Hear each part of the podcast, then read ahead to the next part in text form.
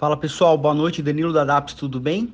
Bom, de uma maneira geral, hoje os ativos lá fecharam de uma forma mista, oscilaram um pouco entre ganhos e perdas, repercutindo mais as questões uh, político-econômicas ao, ao, redor do mundo. Né? A Lagarde anunciou lá na Europa que pode levar o nível da força política monetária no, na, na Europa como um todo. Já nos Estados Unidos, Powell voltou a adotar um tom mais alarmista com relação aos estímulos fiscais, pedindo estímulos fiscais.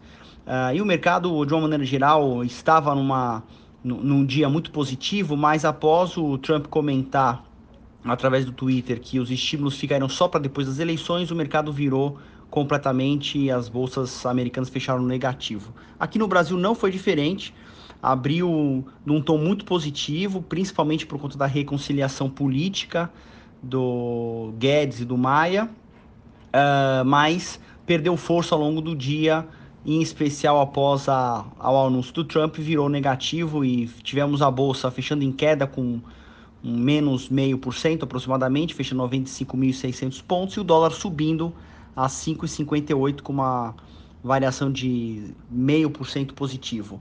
No lado das ações, uh, no campo positivo, tivemos a CVC e as companhias aéreas, tanto Gol e Azul, uh, subindo forte. Uh, depois que a OMS soltou uma, um anúncio dizendo que tem grande chance da, da vacina da, do coronavírus sair ainda esse ano. Então a CVC fechou com uma alta de 9,3% aproximadamente, Gol com 7,3% e Azul com 6,5% de alta.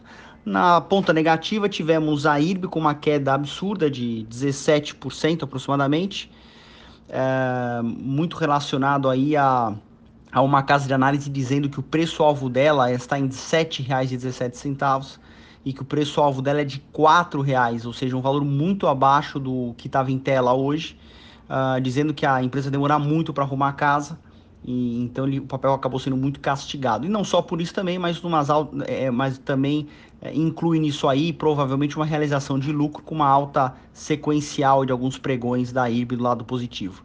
A Marfrig também é, caindo 3,5% e a B3 3,5% também. Bom, de uma maneira geral é isso. Tendo mais novidades eu mando por aqui. Um abraço a todos e boa noite.